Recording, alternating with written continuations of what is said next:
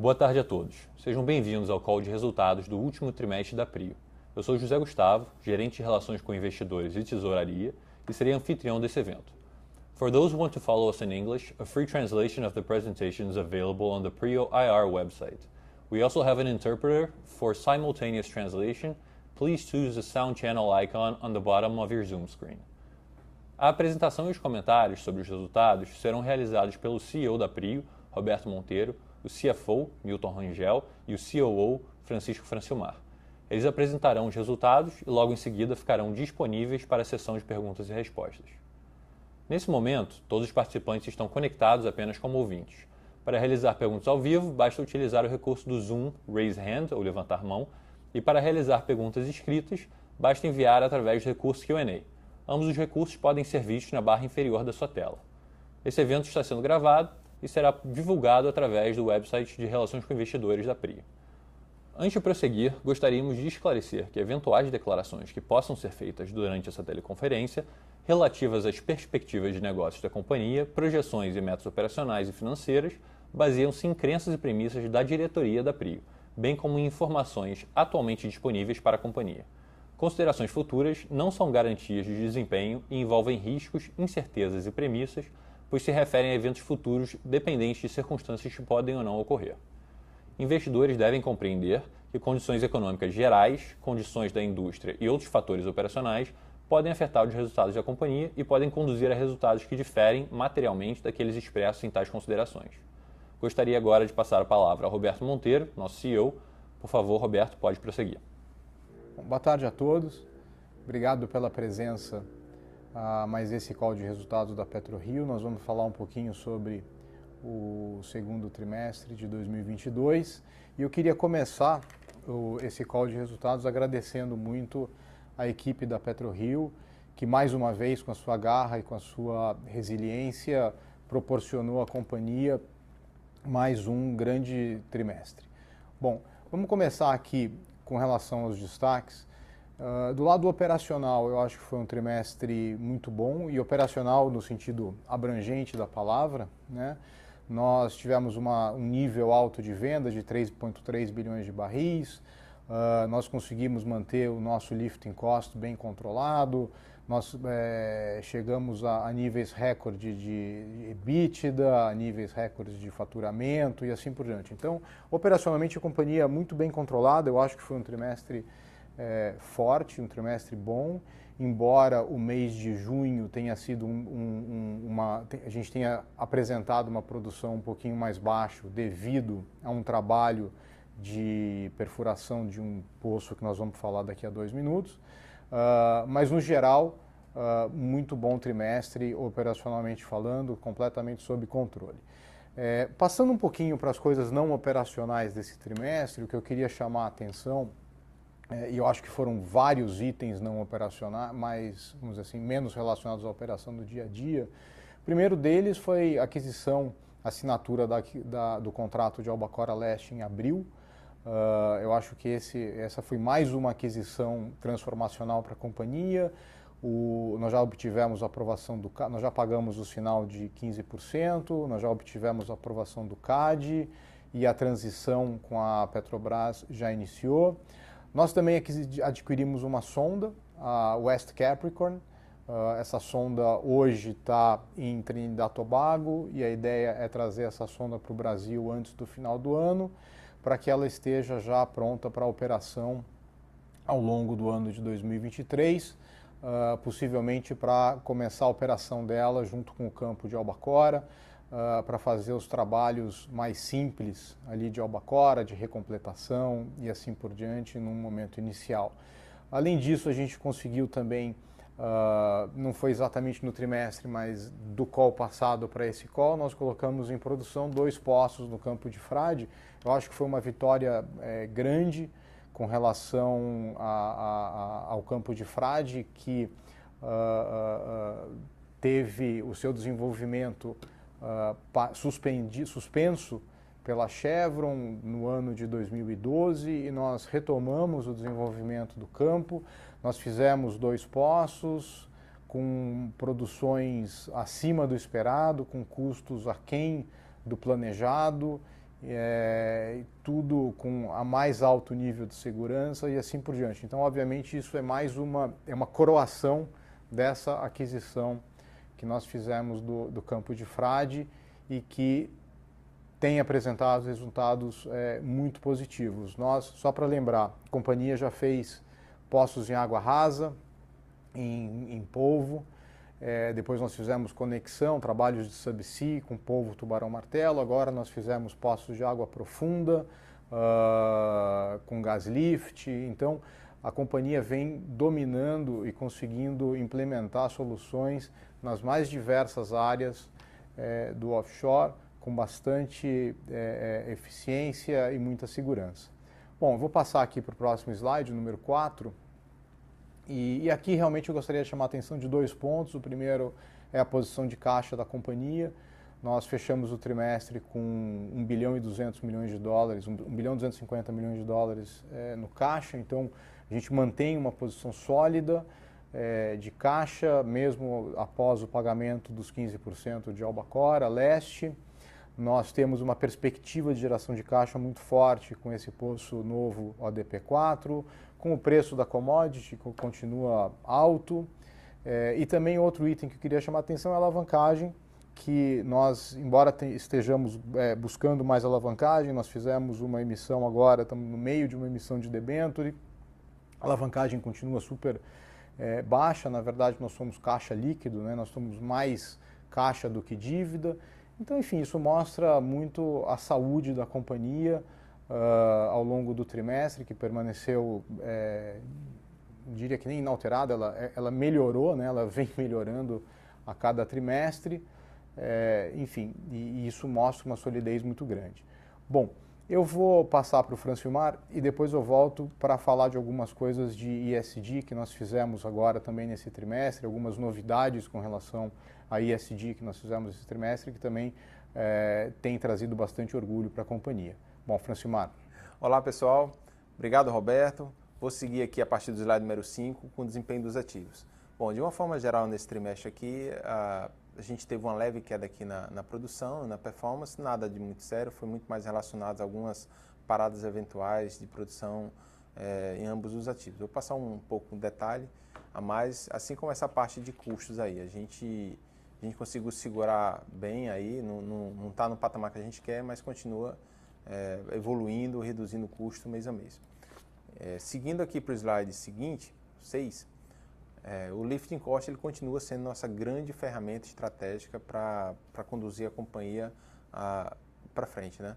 Com foco e com disciplina, a gente vai controlando tanto a parte de custo como melhoria da produção. Com isso, vai resultando essa curva é, descendente aqui, reduzindo esse, esse valor total. A gente ainda está vendo aí a 11 dólares, 11.1, referente ao segundo trimestre. Com a entrada desses novos postos, a melhoria principalmente do campo de frade, a gente espera romper a barreira dos, é, dos dois dígitos aí nos próximos meses. Seguindo para frente aqui o slide número 7, vamos falar um pouco aí sobre o campo de frade especificamente. É, nesse período agora, a gente teve uma perda de produção muito mais direcionada e relacionada à entrada, ao comissionamento, à instalação do sistema submarino do, do novo posto produtor, principalmente o ADP4, que foi focado ali no mês de junho. A gente teve que parar o poço, um não, na verdade três postos aí por um período de quase 20 dias para poder fazer as novas conexões e fazer todo o preparo, comissionamento para esse posto entrar em produção. Com isso, a gente teve uma perda pontual ali que acabou impactando a produção do campo como um todo, o restante, né, o navio e todos os outros sistemas estão funcionando super bem e que permitiu que a gente agora, com a entrada do novo poço, a gente conseguisse performar aí num valor substancial. Hoje a gente está produzindo aí é, próximo de 35 mil barris é, só no campo de frade. Então, seguindo para o slide número 8, queria aqui passar uma atualização geral é, só sobre a revitalização do campo de frade, né, que é o, é o grande momento, é o grande projeto da companhia nesse ano de 2022. É, o projeto a gente iniciou aí no início de, final na verdade, de abril, né, com a chegada da sonda no, no, campo, começamos a perfuração do primeiro posto produtor, que é o ADP4. Essa figura já clássica aqui na parte esquerda mostra que é, esse poço com pontinho vermelho aqui nesse reservatório inferior, o resultado da perfuração, tanto a execução da perfuração, completação, como também da, da, da instalação do sistema submarino, ocorreu de forma excepcional. A gente conseguiu entregar o poço bem antes do que a gente programou e com um valor também bem abaixo. É, e aí a gente seguiu a programação, né? o, o, poço entrou já conforme a gente já mencionou, entrou com produção acima do, dos 35 mil barris, ou dos 15 mil barris, o poço ADP4. E aí a gente seguiu para o segundo poço produtor, que foi esse MUP3A. Isso, esse nome é porque ele é um aproveitamento de um poço anterior que se chamava MUP3, que foi um poço que a gente parou a produção no passado devido a problemas lá com, com hidrato e outras questões mais de baixa produção e alto teor de água. A gente aproveitou parte do poço, a gente abandonou uh, o poço antigo, né? só esse abandono que já estava nos nossos, nos nossos planos para o futuro que geralmente é até pontuada a questão de abandono de poço, é, relacionado muito mais ao descomissionamento. Então a gente realizou o descomissionamento desse poço e aproveitou principalmente a parte inicial do poço e construímos um novo poço. E, e esse aproveitamento né, da parte inicial e principalmente o aproveitamento do sistema submarino foi o que permitiu a gente é, realizar o poço num período tão curto e num valor tão menor. Então, fazendo que no somatório dos dois aqui, basicamente a gente acabou executando, entregando dois postos no valor de um. É, esse é o somatório geral. E é um, é um de certa forma aqui para a gente é uma quebra de paradigma, né? A gente vai dominando esses processos e obviamente isso vai retroalimentar é, todos os nossos planos, isso para Frade, para Albacora, para Albacora Leste é, e, e, de uma forma geral para otimizar os planos futuros da companhia. Então realmente é, um, é uma execução que ajuda muito a companhia a refinar seus planos futuros dando confiança na capacidade de execução do time. Vamos seguir para o slide seguinte aqui, o número 9, falar um pouco sobre o desempenho do campo do polo de polvo e tubarão. É, o, nesse trimestre aqui, já em termos operacionais, não tem projetos novos, é, é aqui a briga mais e o foco é para uma estabilidade, uma eficiência operacional é, mais alta possível. A gente teve uns soluços aqui, uns problemas no decorrer do trimestre, relacionado ao sistema de geração de energia. É, a gente começou a usar o gás aí no início do ano lá para gerar energia. A gente teve alguns problemas na, nas turbinas que acabou impactando é, paradas de produção devido à, falha nesse sistema de geração de energia e aí com isso teve esse soluço de produção acabou impactando. A gente está com uma força-tarefa agora para melhorar a, a confiabilidade do sistema de geração e esperamos que isso seja direcionado, né, seja resolvido em definitivo para os próximos é, meses aí. Seguindo à frente aqui para o campo de Wahoo, vamos dar uma visão geral aqui de como é que está hoje, né? Assim, o processo, eh, esse slide basicamente é a mesma coisa que a gente tinha no, no, no trimestre passado, o que tem de novo é que após o FID e a primeira rodada de negociações, a gente está num processo de acomodação de valores e prazos, que estava ali um pouco fora do que a gente é, gostaria, seria o ideal para a gente. A gente está chegando nos, nos finais, é, conforme a gente pretende, e aí esperamos que nas próximas semanas, até o final de agosto, a gente consiga concluir a aquisição. Algumas coisas já foram, outras ainda faltam, né? aquisição de, de equipamentos e principalmente serviços de instalação ligados à, à, à conexão submarina. E com isso a gente mantém a programação que a gente se comprometeu ao mercado para o início de 24 aí a gente está com o primeiro óleo da produção de Wahoo. Vamos aproveitar para fazer uma atualização sobre o Albacora Leste. Nós estamos em transição aqui no slide número 11. Né? Nós já estamos no meio da transição. Iniciamos formalmente a transição ali no final de maio. Reuniões iniciais com a Petrobras para começar a troca de documentos e conhecimentos sobre o campo. No início de julho, né, a gente iniciou o embarque das nossas equipes. A gente tem líderes de quatro áreas lá eh, embarcados já eh, continuamente na, na, na plataforma P50 que é o pessoal que produz lá no campo de Albacora Leste. Então tem líder de marinha, de produção, de manutenção e, e de segurança, de forma a entender melhor o ativo, de capturar todas as oportunidades que a, tem, que a gente tem lá de melhoria, é, tanto para eficiência operacional como para produção. E com isso a gente segue em ritmo acelerado, tratando e mapeando essas, essas questões todas para poder conseguir colocar em prática assim que a gente assumir a operação, que o, o sentido, todo o nosso objetivo é que seja o quanto antes. A gente espera aí que até o final do, do ano a gente consiga fazer a virada de chave. Para isso já tem todo o recurso, a gente está se preparando com o pessoal, já foi feita a movimentação, já está é, movimentações internas de pessoas, já estamos tá, preparando todos os recursos para que a virada de chave aconteça e a gente assuma a operação do campo o quanto antes. Bom, essa parte de baixo que trata aqui da, da parte de, do que a gente vai fazer assim que, que começar a operar o navio, né? não tem nada de muito novo aqui, o plano ele é o mesmo que a gente já anunciou no mercado antes, a gente vai fazer um investimento inicial focado na melhoria da eficiência operacional do navio, na confiabilidade, na segurança, e aí alguns ganhos iniciais ali focados em produção, algumas questões mais fáceis, como reparo de algum sistema submarino, algum poço específico, e depois a gente entra na, no projeto de desenvolvimento grande mesmo, que são a construção dos poços novos, aí tem esses dois poços de, de pré-sal novos para ser é, perfurados, completados, os, os de pós-sal e um injetor, né? Esses, os três que estão lá mais próximos da conexão, a gente vai sim é, iniciar o quanto antes possível, e aí ao longo de 23. Mas o mais importante aqui é que hoje, cada dia mais a gente adquirindo mais informações do ativo e estando lá já dentro, é, focar em otimizar. Né? Otimizar de uma forma geral, tanto o custo como o prazo.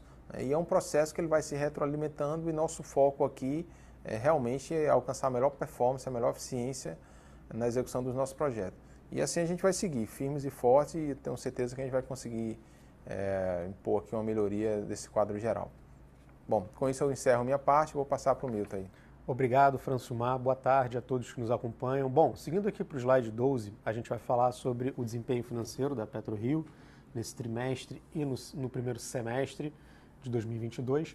Então, é, bom, o primeiro comentário que eu faço é só lembrar a todos de que a partir do dia 1 de janeiro de 2022, desse ano, a gente alterou a moeda funcional da companhia para dólares. Então, a gente passa a acompanhar as demonstrações financeiras em dólares aqui para fins de, de apresentação e uh, os números de 2021 e anteriores a gente converteu a, a taxa média né, de cada período para que a gente consiga comparar bem aqui com relação ao que a gente está divulgando a partir de 2022. Tá?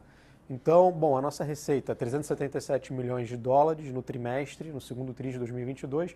Isso é basicamente efeito é, da venda de 3,4 milhões de barris nesse tri, a um preço de aproximadamente 107 dólares por barril. Tá? Ah, em cima disso, a gente acrescenta um pouquinho da, do faturamento é, de Manati, né, que é marginal para a gente hoje em dia, mas enfim, com isso a gente chega aos 377 milhões de dólares. É, a gente reportou um EBITDA de quase 250 milhões de dólares, margem de 66%.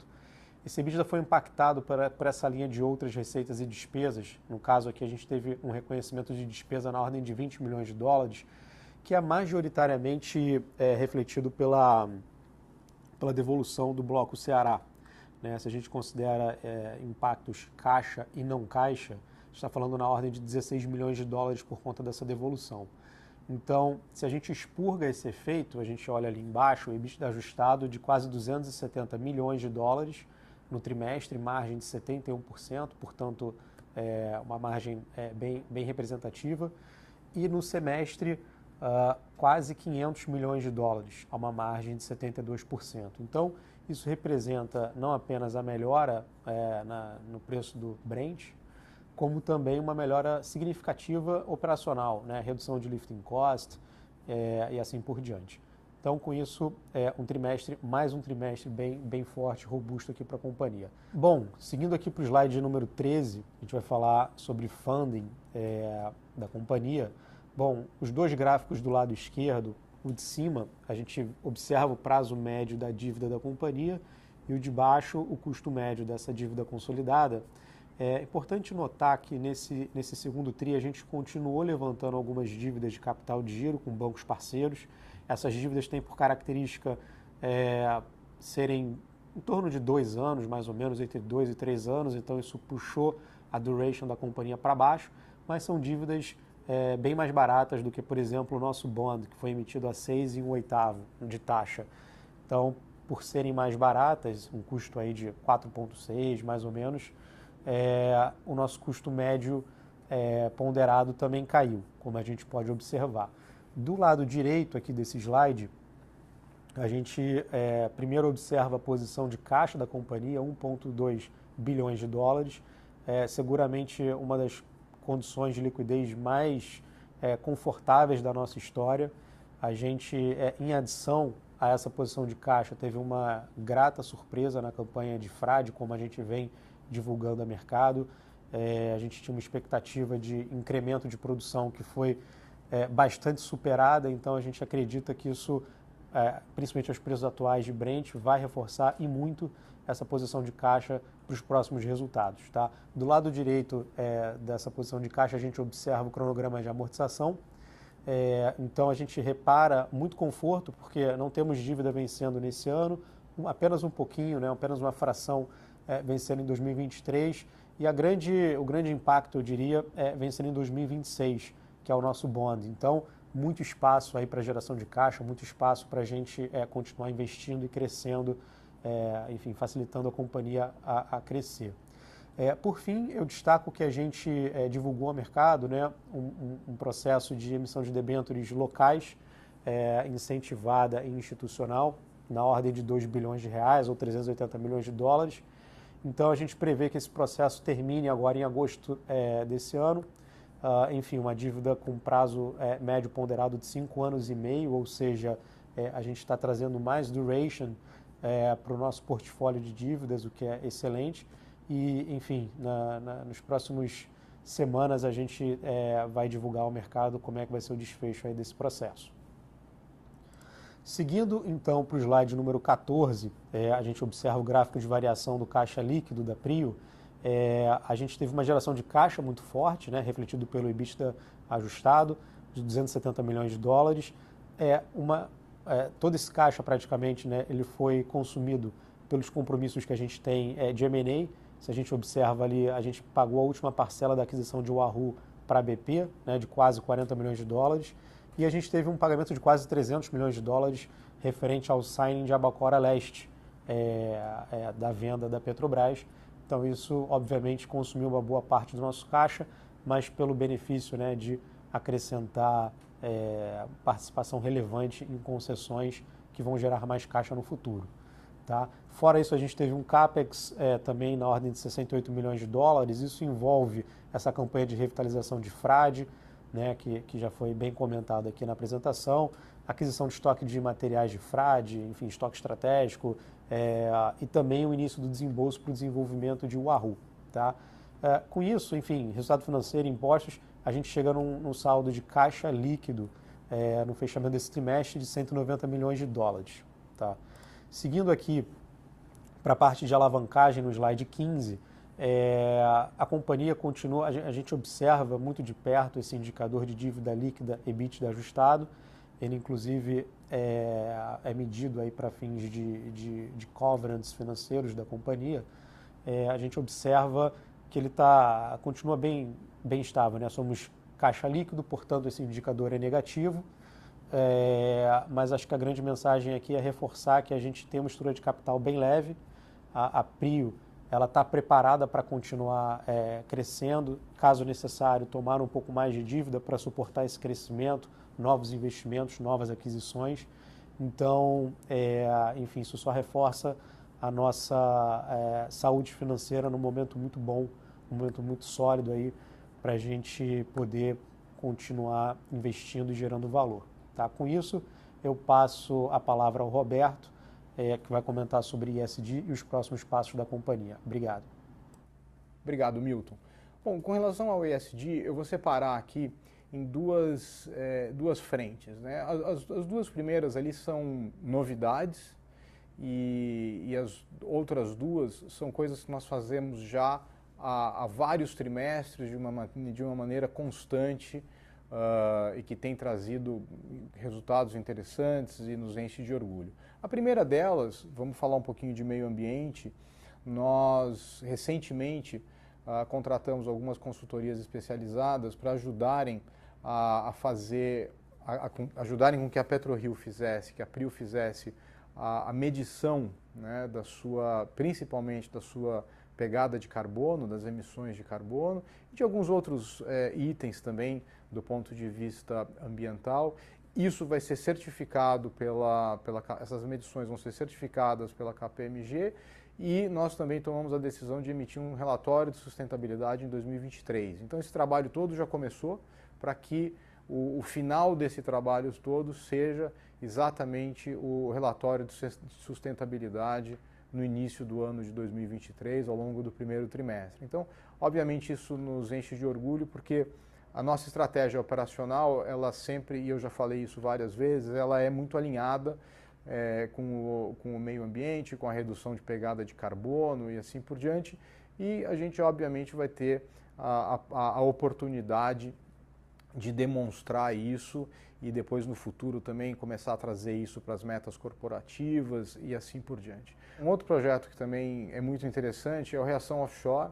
Uh, é um projeto desenhado para treinamento de, de, de, pessoas, de técnicos e de não técnicos, os não técnicos com ensino médio completo, para que possam trabalhar é, na PetroRio, para que possam ser capacitados para trabalhar no offshore de uma maneira geral. A gente tem apoiado esse, esse, esse projeto, uh, serão 190 vagas, nós tivemos mais de 5 mil inscritos, 4.700 inscritos, então um projeto que tá, tem andado muito bem é, e parece um projeto bem interessante também, inclusive olhando do ponto de vista de sociedade e assim por diante.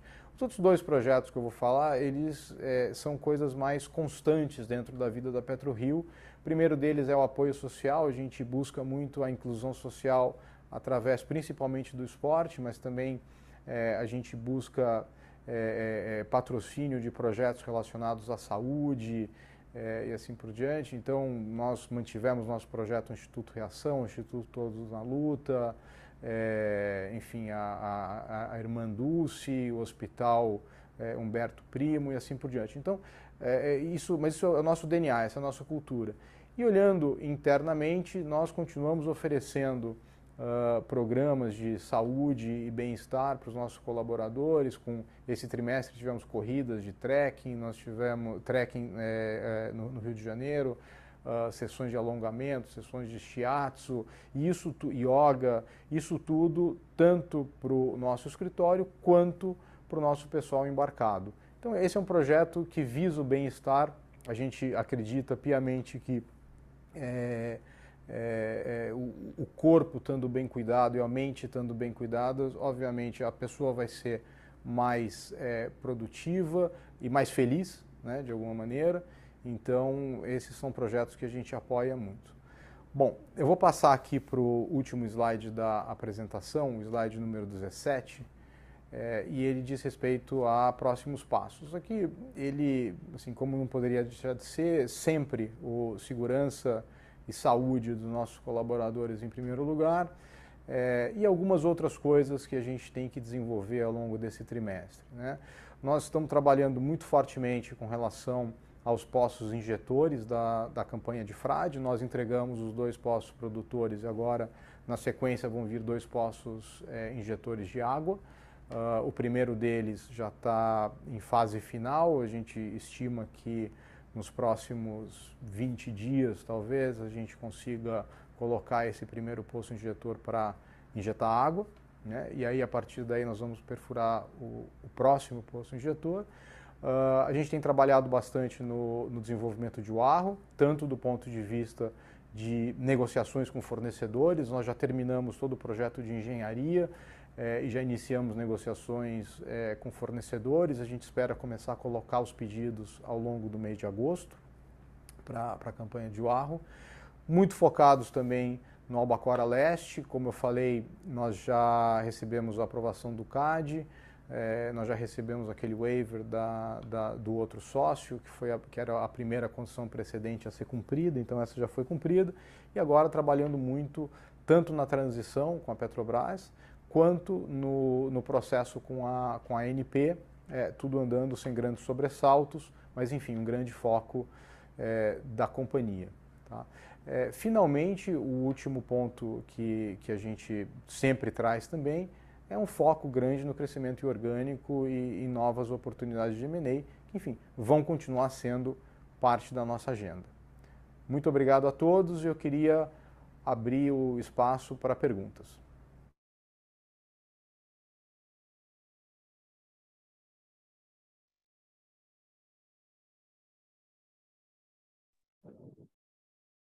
Boa tarde a todos. É, a gente vai abrir agora para a sessão de perguntas e respostas.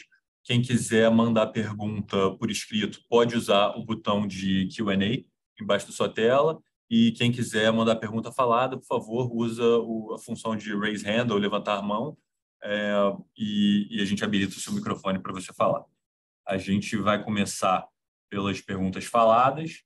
É, vamos começar com uma pergunta do Guilherme Levi, do Morgan Stanley. Guilherme, pode falar. Oi, pessoal. Ah, boa tarde. Obrigado por pegar minhas perguntas. Eu tenho duas perguntas do Arro. Ah, a primeira, eu só queria entender se teve algum alguma novidade aí no, no processo de arbitragem com, uh, com os parceiros indianos. Uh, e a segunda, vocês comentaram uh, do processo de negociação com os fornecedores. É, eu queria entender como talvez que esse processo ele está se concluindo versus como vocês imaginavam no início, né? Então, ao longo do último ano aí a gente teve um, um, processo inflacionário muito forte no mercado. Então, eu só queria entender uh, que, que, que, que, tipo de desafios a empresa teve para é, talvez continuar com o mesmo retorno que se esperava ali um, um ano atrás e ah, que tipo de iniciativas podem ter sido feitas para mitigar esse efeito é, de se negociar num mercado tão short. Obrigado. Obrigado, Guilherme. Boa tarde. É, boa tarde a todos. É, com relação ao Arro, nós e, a, e a, ao parceiro, né, a IBV, o único update que nós realmente temos é que o painel arbitral já foi instaurado, nós já escolhemos. O painel arbitral ele é composto de três árbitros, cada companhia escolhe um árbitro e os dois árbitros escolhem um terceiro.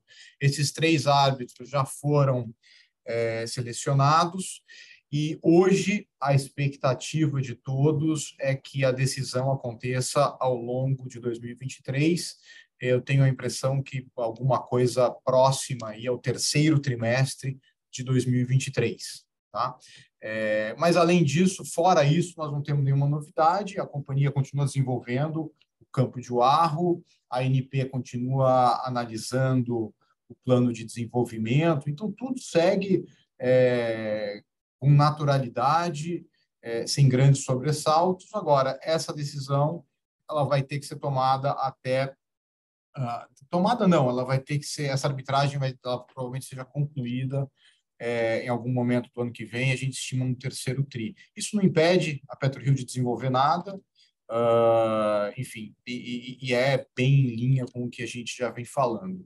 Com relação aos fornecedores, Guilherme, assim, a nossa expectativa é manter os valores de acordo com o que foram divulgados já no mercado, Tá? Nós sempre falamos de um projeto total aí da ordem de 800 milhões de dólares uh, para 100% né, do, do projeto. Uh, agora, o que vai acontecer certamente é uma mudança entre as linhas. Né? Nós tínhamos eh, lá atrás considerado Uh, agora, eu não me lembro exatamente os números, mas, eu, se não me engano, 370 milhões de subsídio e cada poço a 70 milhões de dólares. Eu, eu, acho que era alguma coisa mais ou menos nessa dessa ordem de grandeza. E o desafio do Francilmar que ele está, enfim, tendo agora é exatamente reacomodar isso de maneira a chegar nos mesmos 800 milhões. Como vocês viram, nós conseguimos ser, o pessoal da operação, Francilmar e equipe, conseguiu fazer um trabalho é, brilhante com relação à campanha de frade nesse primeiro posto e no segundo também. Então, acho que mostra um domínio grande nosso dessa, dessa, desse quesito, que é perfuração e, e, e, e conexão e assim por diante. Isso vai ser feito de uma maneira provavelmente mais barata do que nós imaginávamos, é, mas os equipamentos vão acabar custando mais caro, de maneira que o global os 800 milhões de dólares se mantêm.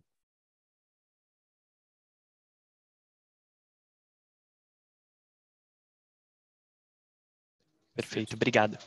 Obrigado a você. Obrigado, Guilherme. A nossa próxima pergunta é do Leonardo Marcondes, do Bank of America. Léo, pode falar. Opa, pessoal, tudo bem? Vocês me escutam? Escuto. Como é que vai, Leonardo? Tudo bom? Opa, tudo bem? É, boa tarde aí, Roberto, Zé, Mar, Milton. Bom, é, obrigado por pegarem minhas perguntas. É, minha primeira pergunta é sobre eventuais é, novas aquisições, né? A gente, ao longo do, a gente viu que ao longo dos últimos anos, né, a PetroRio é, gerou muito valor para o acionista através do crescimento, principalmente inorgânico, né? Fora isso, a gente também já viu que vocês, é, vocês respondendo pergu é, outras perguntas, que a ideia não é pagar dividendo, é, pelo menos por enquanto também, né? Então, eu queria entender um pouco como que a companhia lida com é, novas aquisições internamente. O que eu, que, que eu quero dizer com isso, né?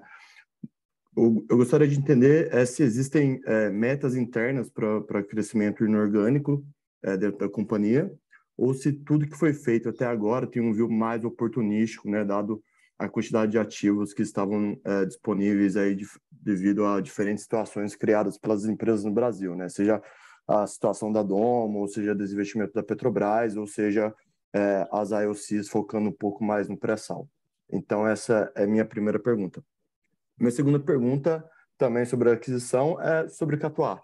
Né? Já faz algum tempinho que a Petrobras lançou o teaser desse campo, e é um campo que fica bem próximo do, do cluster de Frade e Wahoo, né?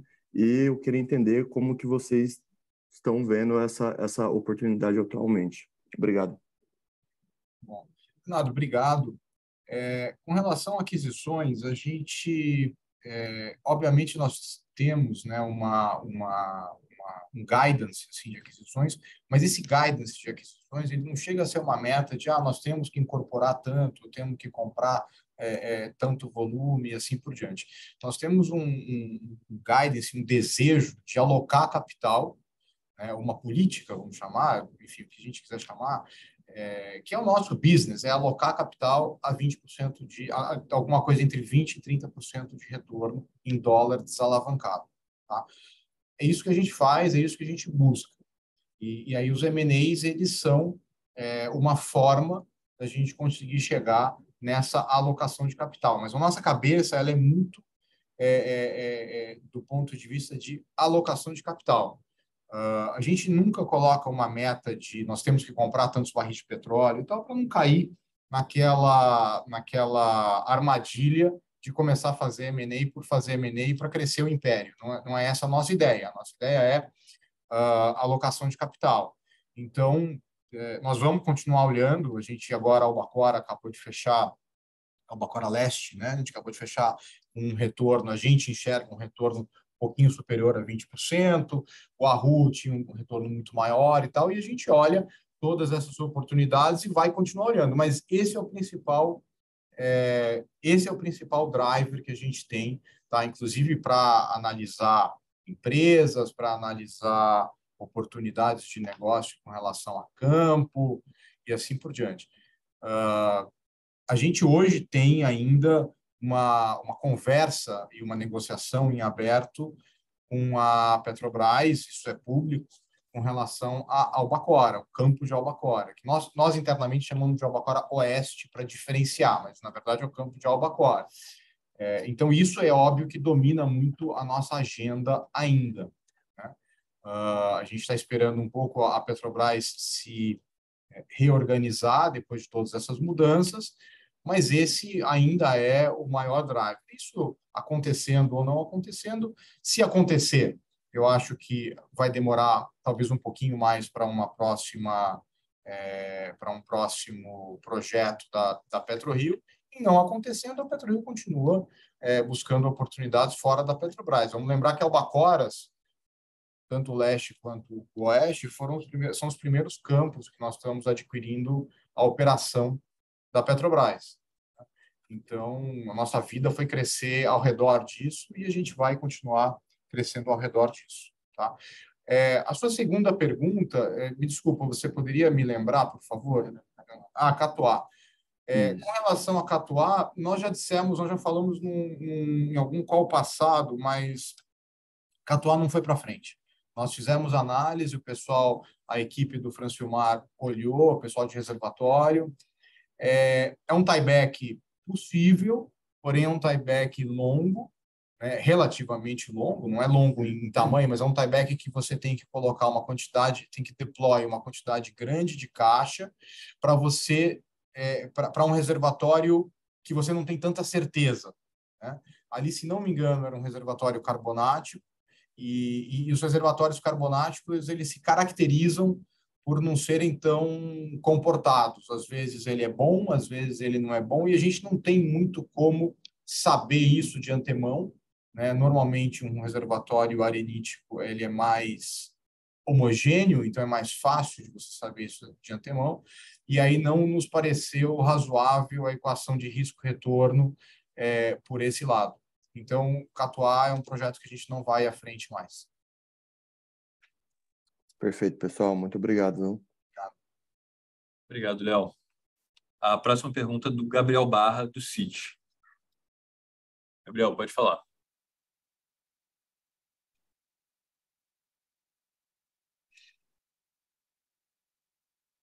Boa tarde, Gabriel.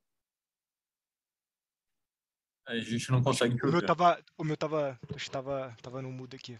É, Roberto Milton, Francimar, Zé, obrigado por pegar minhas perguntas aqui. É, tenho, talvez, vou fazer duas perguntas, talvez tenha uma terceira, mas é, acho que primeiro ponto, acho que uma coisa que chamou muita atenção foi realmente esse esse flow lá do ADP4, né? Até é, o Milton, como mencionou, é um, é um é um fluxo de caixa ali que talvez a companhia até não estava, o mercado não estava esperando. É, e olhando por esse prisma, eu queria tentar entender dois pontos aqui. Uma é o quanto o quão confiante vocês têm, é, quanto, quanto confiança vocês têm em relação à, à manutenção dessa produtividade do ADP4, né? Como a gente pode pensar nessa produtividade daqui para frente? Esse é o primeiro ponto.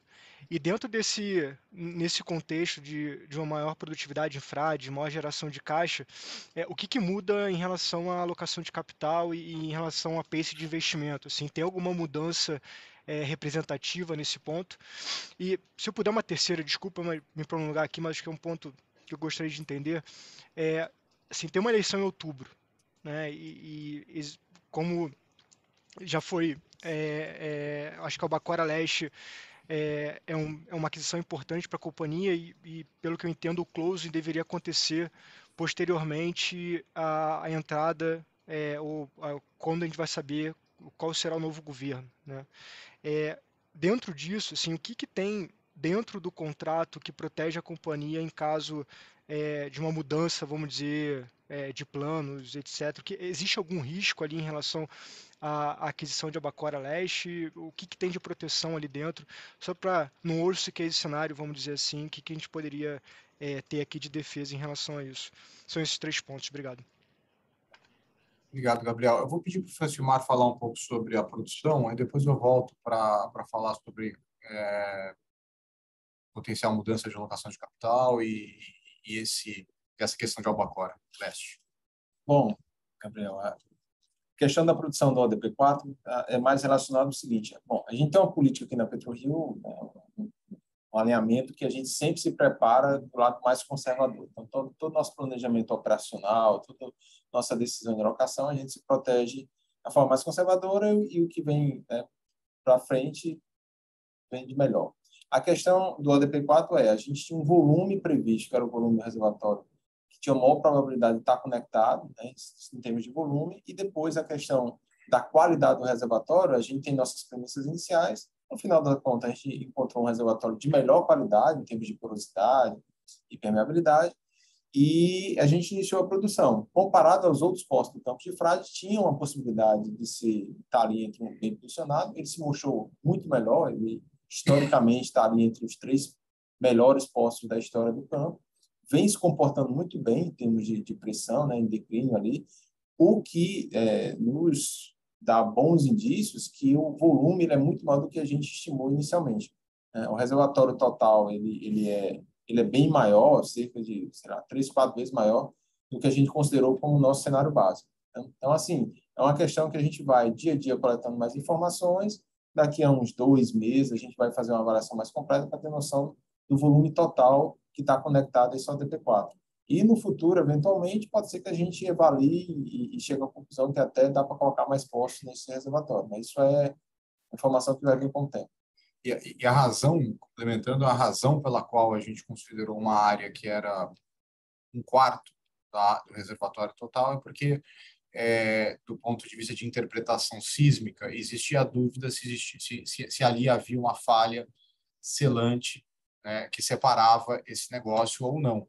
A nossa visão foi usar a mais conservadora é, e, e, e, essa foi a principal mudança. Né? O reservatório é um pouco melhor, o óleo é um pouco mais leve, né? mas a principal mudança assim, que aconteceu foi essa falha selante, que era uma coisa binária. Né? Se ela existisse da forma que a interpretação sísmica havia sido feita, uh, nós teríamos aquela produção mais próxima ali de 6 mil barris por dia. Se ela não existisse, aí a produção poderia ser muito maior, uh, que é exatamente o que está acontecendo. Então, é, essa é a razão. Não é também que, ah, poxa, a companhia está sendo super conservadora. Não, não é isso. É que a gente usa algumas premissas e essa, em particular, é uma coisa meio binária, é, é, assim, que, que podia fazer essa variação muito grande. Tá? Com relação à alocação de capital, o, Gabriel, o, o que mudou, assim, de, de, imediato, o que mudou foi o poço Emil P3A. É um poço com menos produção, né, um poço de 3.500 barris por dia, então, mas também muito barato, um poço de 20 milhões de dólares, 22 milhões de dólares, uh, que se pagou aí, vai se pagar em 60 dias, menos 60 dias, se fizer a conta, vai se pagar muito rápido. Uh, então, isso mudou de imediato, porque a gente falou, pô, a gente consegue antecipar esse poço é, e já colocar para produzir aqui imediatamente, depois a gente vai é, para os injetores. Então, isso mudou um pouquinho. Uma outra coisa que está acontecendo agora é nós estamos perfurando os dois injetores, e essa tem que ser a sequência. Agora a gente tem que perfurar dois injetores, porque nós vamos depois perfurar mais postos produtores nesses reservatórios que vão receber energia dos injetores. Então, a gente quer começar com a injeção para depois colocar o produtor. É claro que isso é pouco tempo de diferença, ponto seis meses de diferença, mas, enfim, já faz alguma diferença, é, já melhora um pouquinho a situação da injeção de água. Então, é, o que, que sim vai acontecer é, talvez a gente antecipe um pouco a segunda fase de frade. Tá? Como a gente está conseguindo fazer um trabalho é, mais rápido mais eficiente, mais barato, com, com, com os mesmos níveis né, de, de performance operacional, de segurança, de tudo, talvez faça sentido a gente antecipar a segunda campanha de frade é, e aí depois entrar na, no desenvolvimento de Wahoo, de maneira a manter o primeiro óleo de Wahoo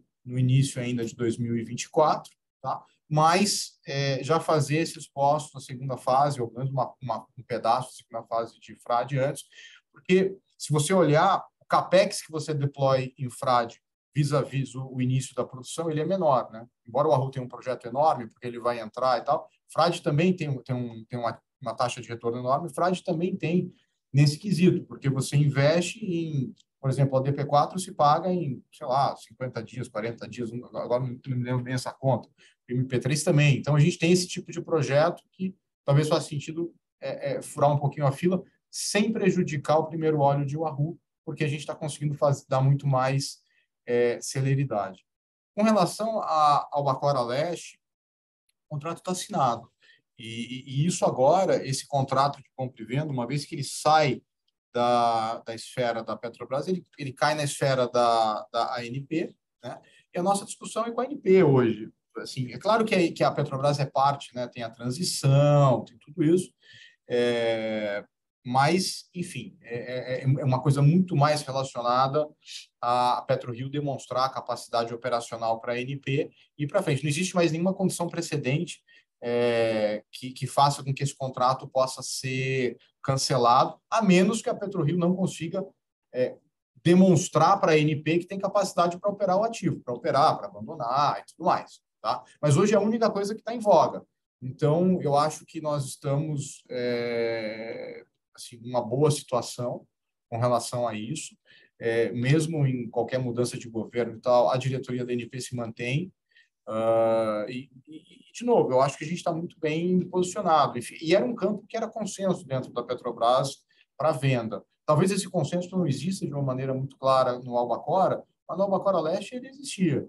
E então, assim, eu vejo praticamente zero é, probabilidade de qualquer soluço uh, por esse lado acontecer.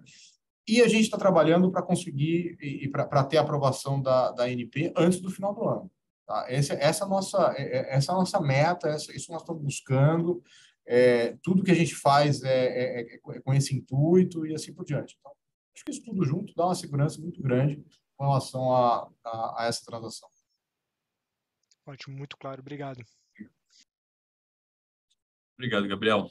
A nossa próxima pergunta é do Pedro Soares, do BTG. Pedro, pode falar.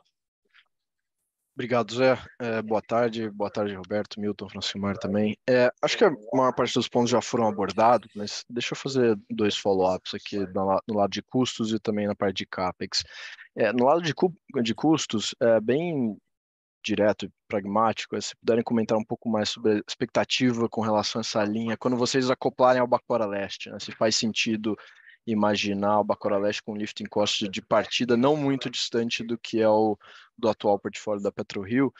É, e o segundo, com relação a CAPEX, é, principalmente com esses é, é investimentos relacionados às perfurações que vocês têm feito, né, e como isso tem vindo em taxas em uma magnitude melhor do que a gente imaginava, se não faz sentido a gente imaginar um custo de perfuração abaixo do que os 60, 70 milhões de dólares que usualmente acho que o mercado trabalhava é, para o restante das perfurações, principalmente pelo que tem por vir em Wahoo e também principalmente para o Bacura Leste. Obrigado.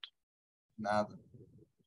Bom, é, Pedro, vamos, vamos, começar aqui com, com, com, o custo da perfuração. Sim, faz, faz sentido. É isso que nós estamos buscando. Tá? É, é, exatamente isso é, que nós estamos buscando, que a equipe do Francimar tem, tem feito. E essa é uma, é uma das grandes razões também pela qual a gente a gente trouxe, a gente comprou, né, a sonda a, a West Capricorn, né?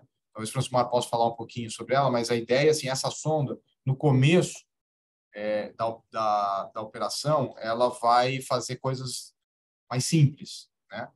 Mas a sonda em si, ela é uma sonda melhor uhum. do que a sonda que a gente tem, do que a, do que a Norb 6. Tá? É uma sonda de uma geração mais avançada. Então, é, o custo operacional para a companhia de uma operação de uma, de uma sonda dessas é sei lá, próximo da metade do, do, do custo da Norb. Né? É. Bom, o que eu posso acrescentar é que a nossa missão aqui do lado de operações, a parte que, que trabalha com desenvolvimento de produção, é, é para reduzir sempre. Né? O, o guidance que a gente dá é, é o valor de mercado, é o valor que você consegue comparar facilmente com outros, mas internamente nosso objetivo é otimizar sempre. A sonda é muito mais eficiente, a sonda de uma geração além, que permite que a, que a construção do poço ela seja mais rápida e com isso a gente consegue reduzir.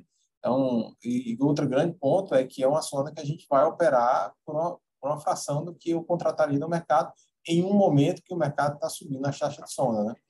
Então, não só a gente contratou 96 por abaixo de 200, o mercado hoje já aponta uma taxa diária de mais de 350, 400 mil dólares por dia, o que poderia machucar muito o nosso projeto futuro. Então, a gente travou isso e ainda vai reduzir, ganhando eficiência. Então, todo sentido. Eu, eu, acho que a gente hoje, Pedro, a gente continua, assim, o nosso guidance continua sendo alguma coisa perto de 70 milhões de dólares, uh, mas eu acho que existe uma grande, uma grande chance desse negócio cair para coisas entre 55 e... Francimar não gosta que eu fale, 55, 65, vai, alguma coisa assim. Acho que tem grande chance disso acontecer.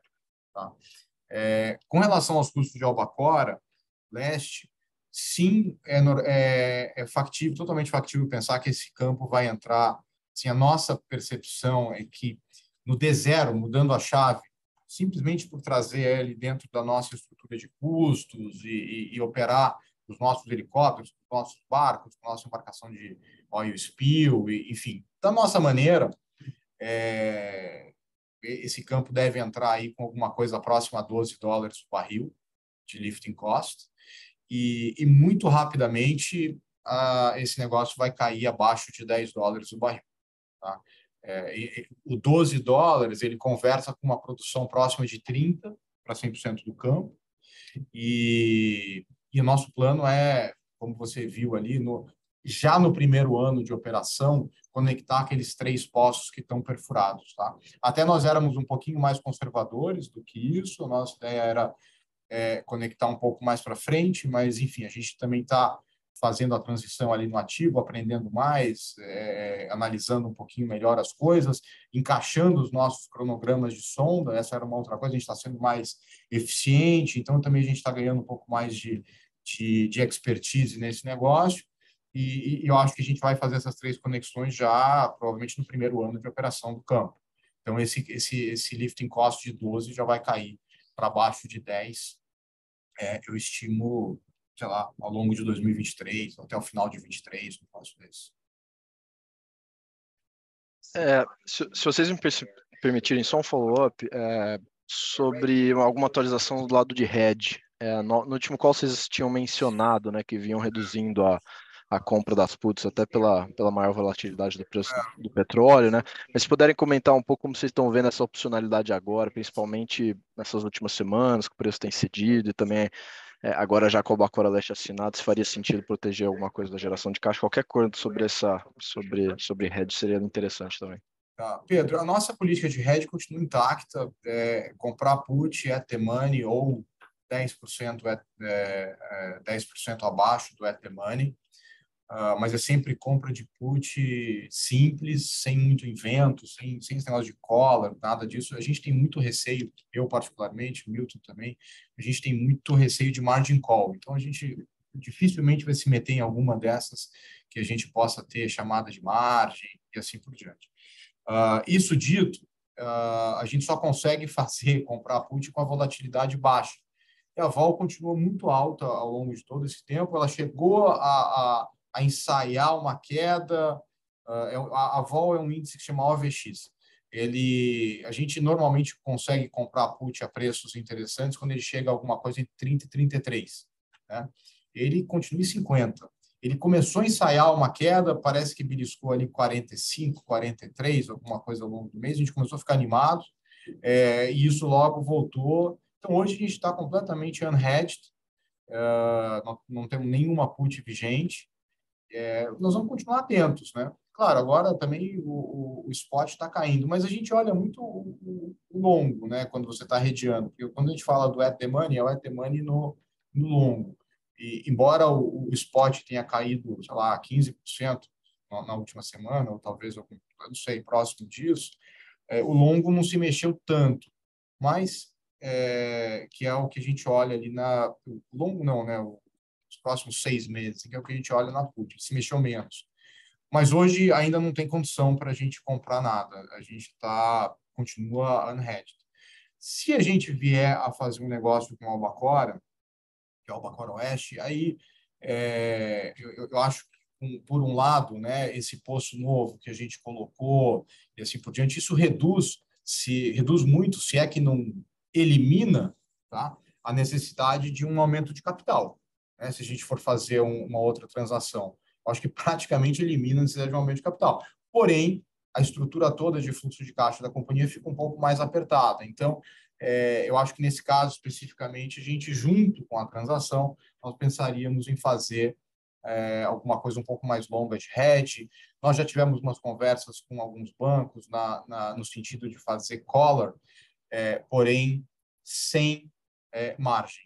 Tá? É, é assim, a gente é, compra put, vende call, e essa venda do call, é, como a gente fica, do ponto de vista de crédito, né, você fica longo no físico e short no, no papel, é, por, alguns bancos entenderam, assim como a gente, que você não tem ali um grande problema de crédito. Né? E aí, com isso, é, nos ofereceram a, a, retirada dessa margem. Tá? Então, se a gente uh, for à frente num, num, num, projeto desse de Albacora, que vai demandar um estresse maior no fluxo de caixa, eu acho que é, talvez faça sentido a gente voltar e, e, reanalisar um pouquinho.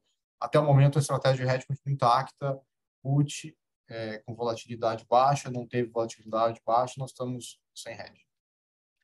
Está claríssimo. Obrigado, Roberto. Obrigado, Pedro. É, a próxima pergunta é do Luiz Carvalho, do UBS. Luiz, pode falar. Fala, Luiz, como é que vai? Fala, Roberto, tudo bem? Silmar, Milton, Zé, obrigado pelo, pelo tempo aí. É, queria voltar, Roberto, se puder falar um pouco sobre Albacora Oeste. É, você mencionou que você está no modo de espera, vamos dizer assim, aguardando a, a Petrobras se organizar e tal.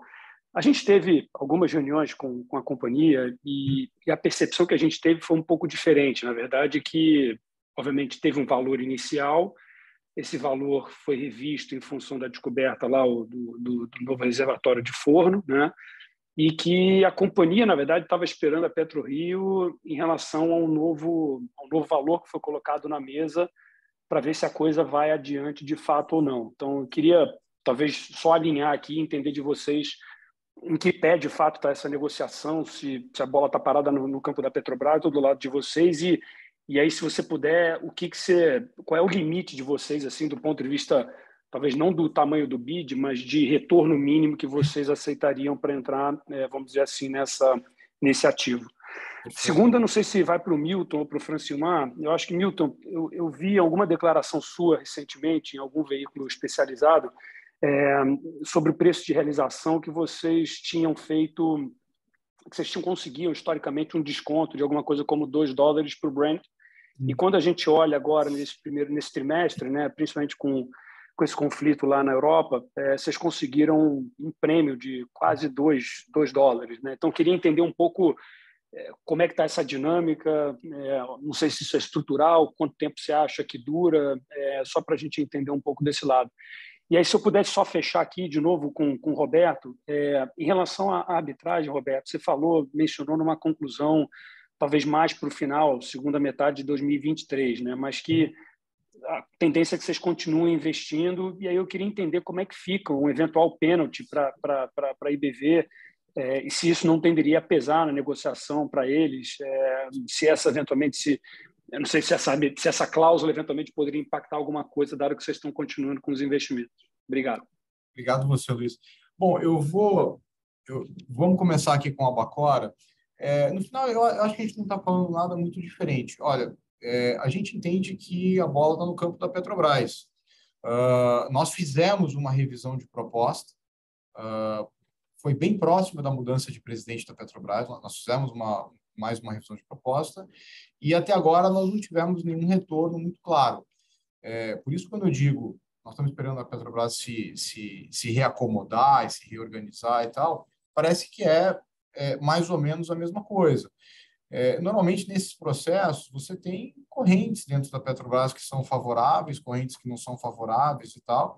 O, claro que uma corrente que sempre foi favorável a, ao processo de desinvestimento ela vinha da própria presidência da Petrobras, como aconteceu nos últimos anos, né?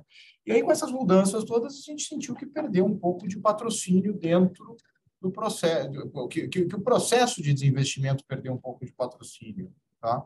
É... E aí a gente está esperando para ver se esse patrocínio vai voltar ou se esse patrocínio não vai voltar, né?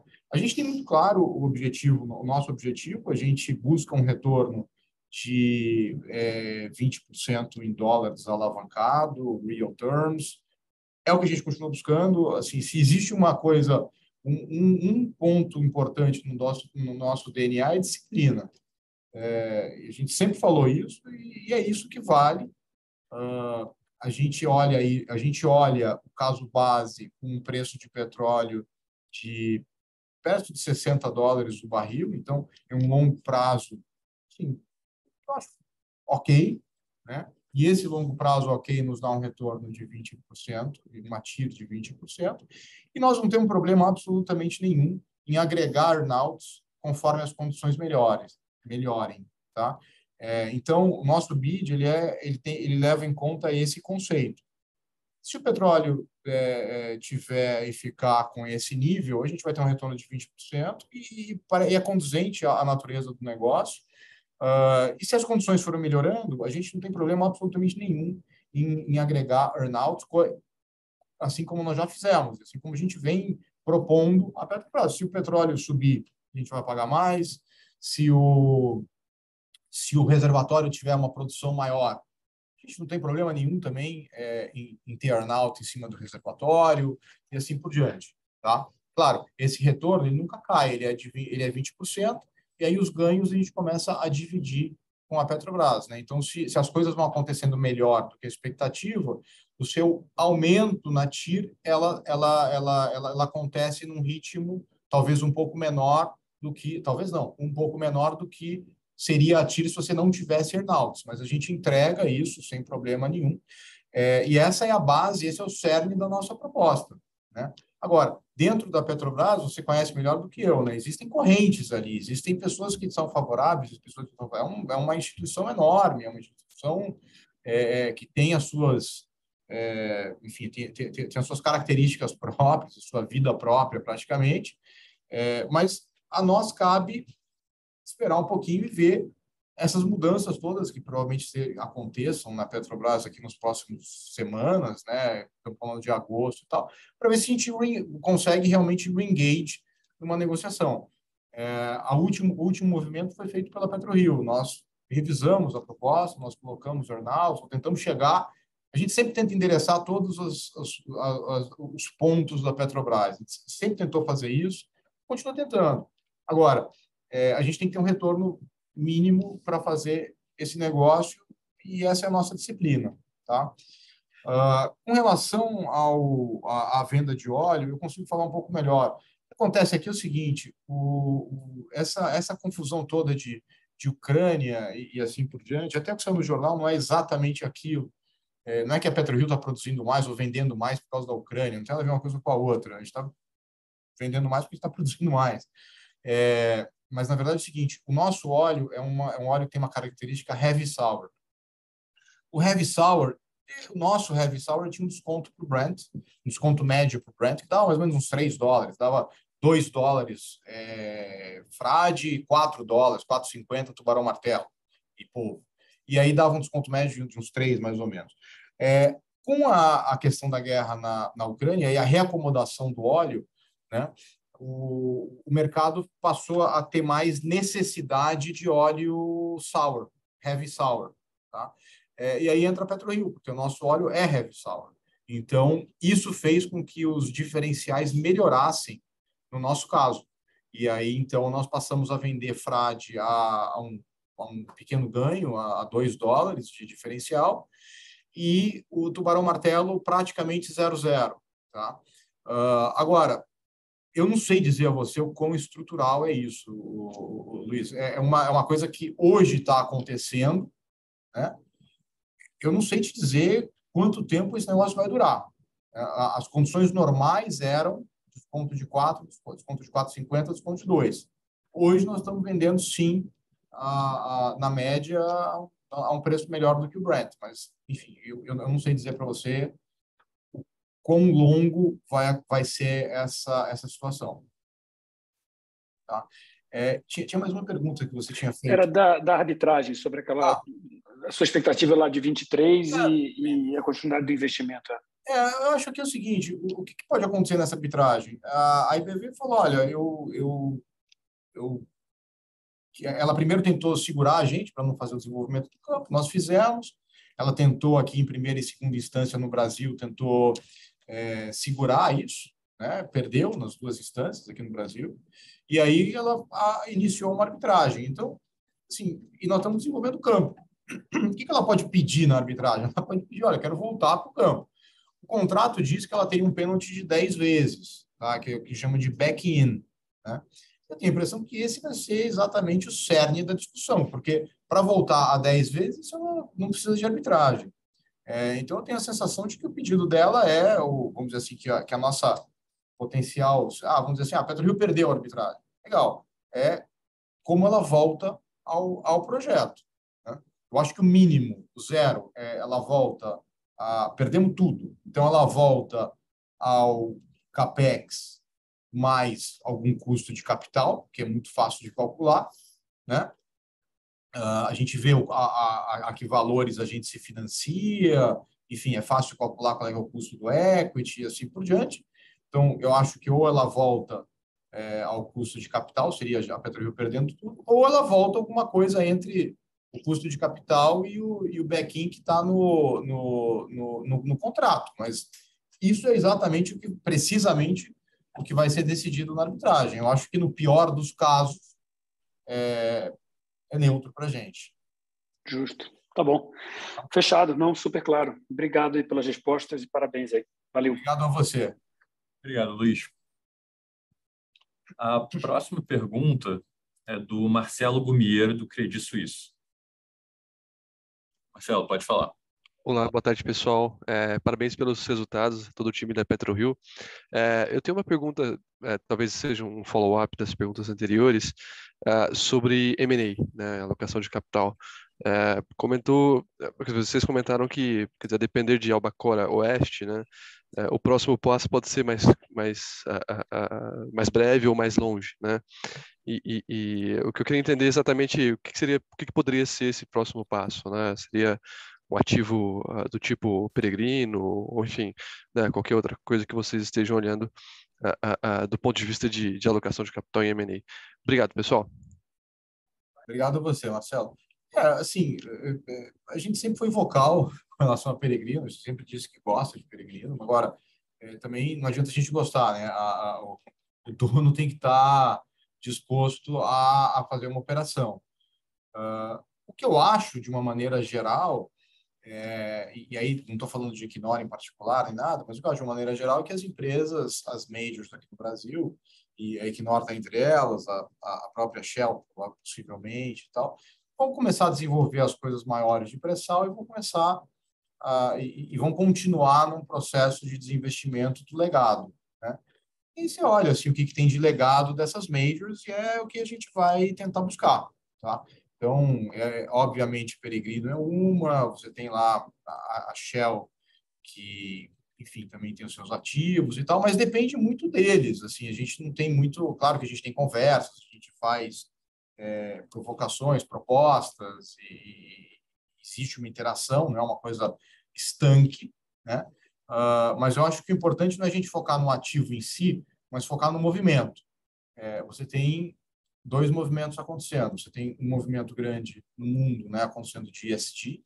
Então, as majors tentando, de uma maneira geral, otimizar a produção aonde ela tem o menor carbon footprint possível. E isso normalmente vai acontecer nos campos mais mais novos, né? Porque os campos antigos elas não otimizam, os legados elas acabam não otimizando tanto. A gente vê isso claramente na estrutura de custo e assim por diante, né? E, e, você tem um outro, um outro, né, uma, outra, uma outra coisa acontecendo no mundo que é aqui no Brasil você tem ainda você tem é, é, campos interessantes de, de offshore para serem colocados em produção. No geral, o mundo inteiro tem investido menos no setor de petróleo, né? mas o Brasil ainda tem alguns projetos que parece fazer sentido para que as majors coloquem em produção e aí com isso se desfaçam do, do, do, do existente. Certo, muito obrigado, muito claro, pessoal. Obrigado. Marcelo. É, a próxima pergunta é do Vicente Falanga, do Bradesco. Vicente, pode falar. Boa tarde, Boa tarde Roberto, Francilmar, é, Milton e Zé. É, sobre os, os poços injetores de frade, é, qual, qual é o efeito esperado de vocês quando os poços entrarem em operação? É, eles podem dar algum tipo de, de, de boost na produção do campo no curto prazo? Tem, tem algum tipo de, de, calibragem que vocês têm que fazer para não, não, afetar o declínio futuro? Enfim, vocês puderem comentar um pouquinho a respeito? Obrigado. Bom, é, o objetivo principal, obviamente, dos injetores, é o campo está sem injetar água desde 2012 e aí você tem um, né, um declínio, como você não repôs, você só tira massa, tira, tira, então a produção ali, a pressão lá começa a cair. Então a gente precisa voltar a injetar e isso é meio que um investimento de longo prazo, né? A gente não olha, não é focado no curtíssimo prazo, isso é mais focado para o longo da produção dos próximos 15, 10, 15 anos do campo. Eventualmente, pode acontecer alguma melhora a um prazo menor, passado alguns meses, ali a gente pode ter algum, algum resultado, algum curso específico um aumento de pressão e, com isso, um aumento de produção. Mas isso não é o nosso foco principal. E o fato de a gente colocar primeiro os pós-injetores agora, né, na sequência, é que tem dois pós-produtores que a gente vai, vai perfurar depois, que, que eles estão nesses reservatórios que já estão em produção. Então, você tem um volume de óleo muito grande, um fator de recuperação muito baixo, né, abaixo de 10%, na maioria desses reservatórios, e a gente não consegue produzir mais por causa dessa energia que já foi muito drenada. Então, a gente precisa repor, e quando eu colocar esse poço a produzir, se eu já tiver com a injeção ali, ele vai dar uma produção, né, manter um nível de produção melhor por, por um período maior. Então, é, é preventivo de um lado e, e corretivo ali para recuperar um pouco do passado do outro lado.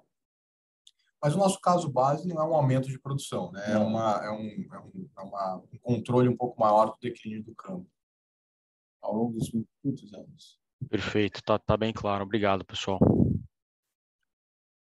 Obrigado, Vicente. É, a nossa próxima pergunta é da Monique Greco, do Itaú BBA. Monique, pode falar. Oi, pessoal, boa tarde. Obrigada pela apresentação, obrigada por pegarem as perguntas. É, eu queria fazer uma pergunta sobre o aumento da produção esperado aí no campo de frade, né, com os novos poços. É, vocês acham que a gente pode esperar, além de ganhos de eficiência de lifting cost que são naturais de ganhos de escala, né, se a gente também pode esperar algum tipo de ganho na comercialização da produção do campo, no que diz respeito a tempo de formação de lote, é, ou qualquer outras condições comerciais melhores por conta do, do volume adicional de produção no campo? É, acho que a ideia aqui é tentar entender, é, não só em termos de eficiência operacional e logística de offloading e tal, mas o que, que vocês estão esperando em termos de condições comerciais com esse aumento de produção aí em Frade. Obrigada. Tá. Monique, obrigado. É, condições comerciais, assim, o desconto de Frade eu acho que vai continuar próximo do que ele é, tem acontecido.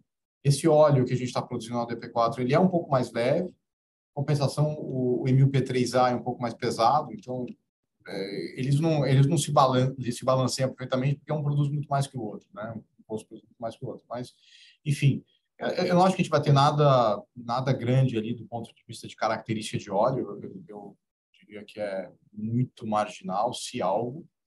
É, do ponto de vista de formação de lote, Uh, o que melhora um pouquinho é o, o, o, working capital da companhia, né? Porque se você produz mais, então você consegue, enfim, é, escoar mais esse campo. Você, você, tem um período de espera menor para você poder fazer as vendas e assim por diante. Mas a gente continua vendendo lotes de um milhão de barris, tá? É, então, assim, para o comprador é transparente. Ele só vai ter que, só vai comprar mais lotes mas o tamanho do lote continua sendo um milhão de barris. A gente teve já um ganho grande de eficiência lá atrás, quando nós é, passamos é, de um lote de 600 mil barris para um milhão. A gente vendia Panamax e a gente passou a vender Suez e, e Afra. Esse foi um grande ganho que nós tivemos. Mas agora isso vai, vai perdurar. Então, eu, eu não vejo assim grandes diferenças do ponto de vista de comercialização claro. Obrigada, Roberto. Obrigado, Monique. É, agora, eu acho que a gente já passou bastante perguntas é, das pessoas faladas. É, eu queria só trazer dois pontos que várias pessoas perguntaram é, nas perguntas escritas, dois assuntos aqui que a gente não mencionou ainda. O primeiro é Manati, eu acho, e o segundo é Itaipu. Tá bom. É, Manati e Itaipu. Uh, Manati nós tínhamos, uh, nós assinamos em 2018 ou 2019, agora nem me lembro mais, um contrato de venda de Manati uh, para uma empresa chamada Gasbridge. Esse contrato, infelizmente, não foi adiante. É, eu não sei se é infelizmente ou felizmente, para dizer a verdade, porque também o preço do gás subiu para burro e tal, e o, e o, campo passou a ter muito mais valor. É, então, enfim, o que nós havíamos assinado lá atrás de venda a, a, empresa que adquiriu não conseguiu cumprir as condições precedentes. Esse contrato chegou ao que nós chamamos tecnicamente de long stop date é, e o contrato acabou. Ele se integrou, se desapareceu, cancelado. Não existe mais nenhuma obrigação de nenhuma das partes com relação ao campo. É, hoje é um campo dentro da nossa estrutura é, que perdeu relevância, né? ele é um percentual pequeno do nosso receita, um percentual pequeno do nosso EBITDA, é, que pode vir a fazer sentido um desinvestimento no futuro, sem grandes problemas. Uh, enfim, mas é um campo que está ali muito bem, ele, ele é um campo redondo, ele é um reloginho esse campo. Então, é, também nós não temos nenhuma pressa e nenhuma necessidade em fazer nada com relação a esse campo. Tá? Uh, então, essa é a situação de Manati. A situação de Itaipu, nós estamos começando a pensar uh, começando a estudar e analisar uh, o campo de Itaipu, na verdade o reservatório, né, que a gente entende que existe uma possibilidade, existe uma probabilidade desse reservatório ter algum tipo de conexão a, a, outros campos adjacentes, a outros campos vizinhos. É exatamente isso que a gente está começando a estudar e tal. É, é, um, é, um, é um long shot ainda. É, eu acho que aqui não temos nada para falar no curto prazo, mas essa sempre foi a nossa cabeça com relação a Itaipu. Uh, nós temos uma Uh, nós somos os operadores de Itaipu, então nós somos os responsáveis né, por fazer esse tipo de análise, de tudo, uh, que a gente está começando a fazer. É, e o que nós temos é um, um earnout uh, uh, do campo né, de, com, a, com a BP, caso a gente tenha é, algum tipo de unitização e assim por diante. É, nós ainda não temos claro se é isso que vai acontecer é, e nem, talvez se não for isso que aconteça, se faz sentido conectar ele ao Arru. Tá?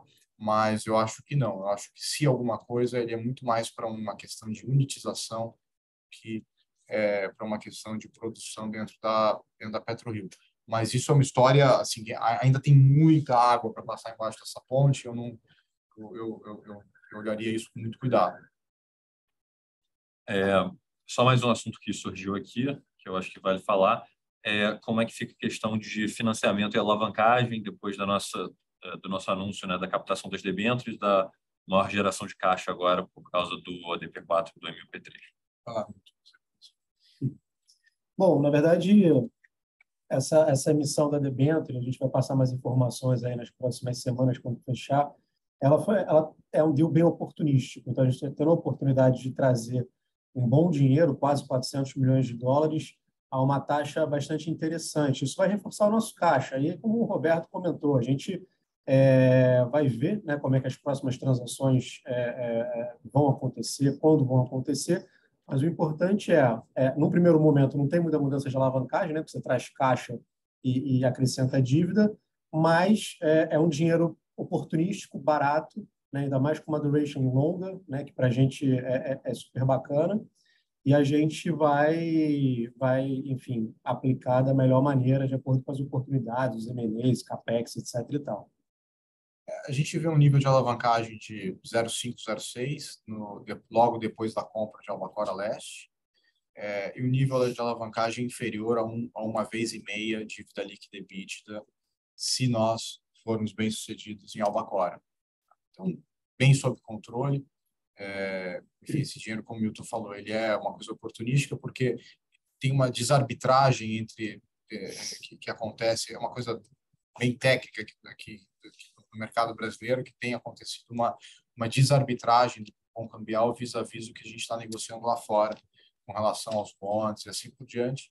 Então, pareceu fazer sentido, a gente está falando de um, de um prazo. O prazo é uma, de 10 anos é, para essa debênture, tá? Mas a gente não fala 10 anos, porque, na verdade, você tem pagamentos no meio, você tem amortizações, e aí a gente fala sobre duration, que é o prazo ponderado prazo médio ponderado de cinco anos e meio, é, e o custo ponderado né, desses, desses são duas tranches, uma, uma SDI e outra é, NTNB+, uh, é um custo que a gente espera que fique na casa de 6,8, uma coisa por ali. Tá? Então, parece ser uma coisa interessante mesmo. Ele tem um duration mais longo do que o nosso bond, é, numa situação uh, uh, de custo um pouco melhor do que o nosso bond. É, ele é parecido com o bond que nós emitimos lá atrás. Então, parece fazer bastante sentido para a gente. Perfeito. É, então, a gente vai encerrar aqui a sessão de perguntas e respostas. Eu queria passar a palavra para o Roberto para as considerações finais. Obrigado, obrigado, Zé. Obrigado a todos. É, teve que achar uma participação bem relevante aqui no, no, no, no call de resultados. Mais uma vez, deixo meu agradecimento à equipe da PetroRio e a todos vocês, é, investidores, que nos apoiam, sempre nos apoiaram e, enfim, continuam nos apoiando durante todo esse tempo. Nós nos vemos daqui a três meses. Obrigado. Obrigado. Encerrada é, a teleconferência de resultados.